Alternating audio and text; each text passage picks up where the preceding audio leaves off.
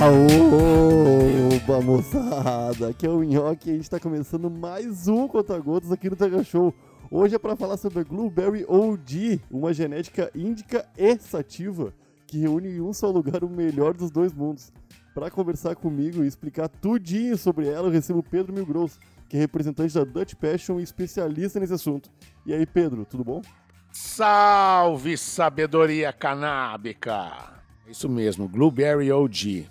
Essa é uma planta, é uma variedade da Dutch Passion, que é um cruzamento da Blueberry, que é uma variedade tradicional e já reconhecida, com a Gorilla Glue e OG Kush. Então, com essa genética parental, você pode esperar o quê? Grande potência, muita resina, que é o resultado da Gorilla Glue, que é uma variedade americana muito popular, né?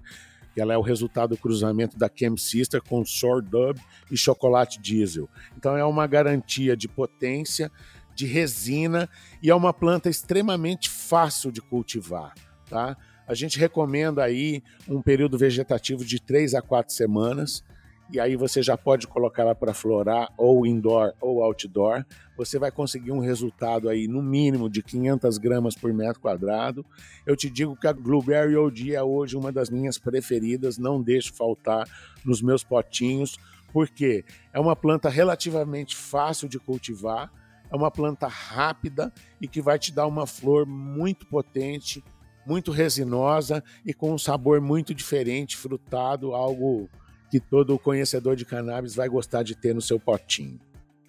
Para mais informações sobre essa strain, você pode seguir a gente lá no Instagram, milgrows, ou através do site dutch-passion.com, que lá você pode ficar por dentro de todos os detalhes dessa e de todas as strains automáticas, feminizadas e regulares da Dutch Passion. Não use semente meia boca. O Banguela será você.